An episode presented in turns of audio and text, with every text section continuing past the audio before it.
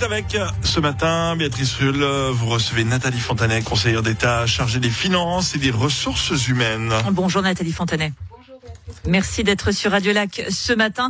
Euh, pour commencer, comment ne pas vous recevoir sans parler de ce qui se passe euh, en Ukraine sous nos yeux chaque jour? Vous êtes chargé des questions liées à la Genève internationale et vous avez tenu via les réseaux sociaux à rappeler l'importance de la neutralité suisse. Vous dites même, m'appartient-il de prendre position dans le conflit actuel? Est-ce que c'est pas le propre d'une conseillère d'État de prendre position justement sur ce genre de sujet? Vous avez tout à fait raison. Je, je, je crois que on doit prendre euh, position. Après, il y a la manière de prendre position. Et moi, ce que je voulais rappeler, euh, c'est effectivement notre rôle de pouvoir euh, accueillir des, des rencontres, de pouvoir maintenir une certaine forme de neutralité. Et à nouveau, neutralité, ça ne signifie pas acceptation, ça ne signifie pas que je souscris à ce qui se passe, ça ne signifie pas non plus que le gouvernement genevois est insensible. Loin de là, ce qui se passe est terrible. On a des, des, populations entières euh, qui se retrouvent victimes. Euh, on a des, des, femmes et des enfants qui fuient le pays, qu'on va évidemment euh, accueillir. Et, et, pour moi, tout euh, usage de la violence euh, est, à, est à condamner. Euh, on ne veut pas de cette guerre, on ne veut pas des souffrances qu'elle implique, mais je crois qu'on doit et on se doit de mesurer nos propos pour faire en sorte de pouvoir continuer à être un lieu dans lequel la paix euh, finalement peut être abordée euh, par toutes et tous. Neutralité qui ne signifie pas indifférence. Vous expliquez également vouloir offrir euh, refuge aux populations victimes. On sait que le Conseil d'État a présenté son plan demain, mais donc Genève va participer à cet effort. Ça, vous pouvez nous le dire. Évidemment, Genève est une ville de paix.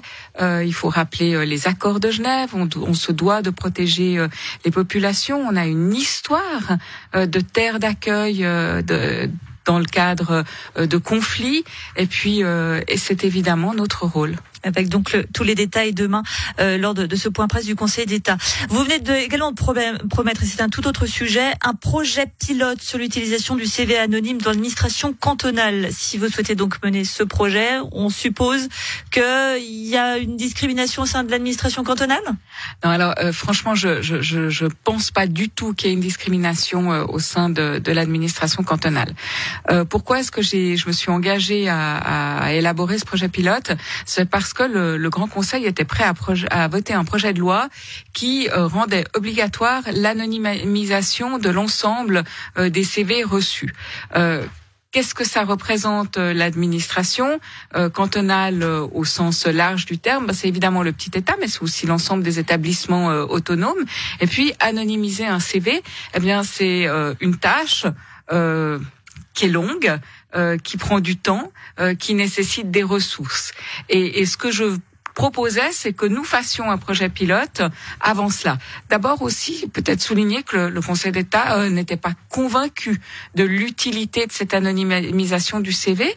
Il faut rappeler que ça nous empêchera aussi de mener une politique active, par exemple, en matière de promotion de l'égalité ou de diversité.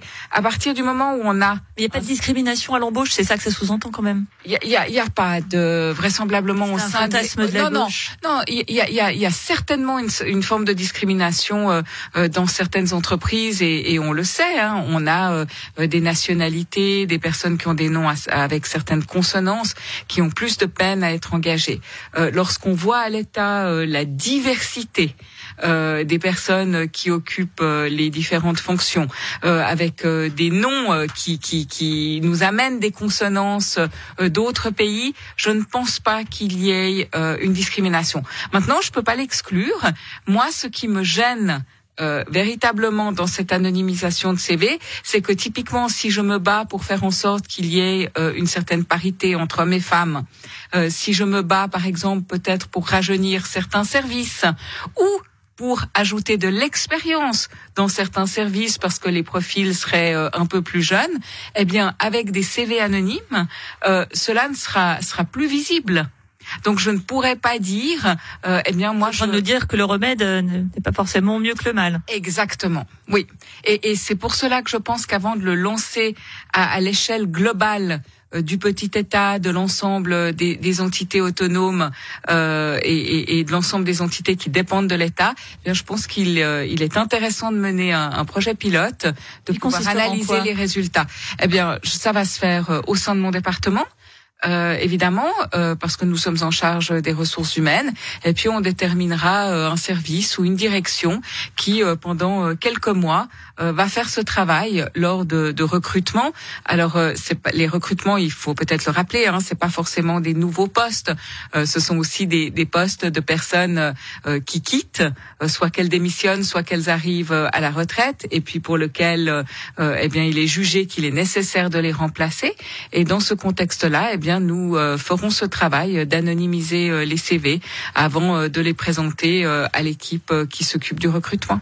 Un mot, Nathalie Fontanet, dans un an, vous n'êtes pas sans savoir qu'il y a une certaine élection qui se profile. Votre collègue Thierry Apotello s'est déjà positionné pour sa réélection. Est-ce que vous êtes prêt à, à, à rempiler oui, écoutez, euh, a, priori et sous, sous réserve de, de l'intérêt de mon parti, euh, j'aimerais euh, effectivement repartir pour une législature. Cinq ans d'une législature marquée par Pierre, enfin une affaire Pierre Baudet, une pandémie et peut-être une guerre mondiale, ça ne vous suffit pas?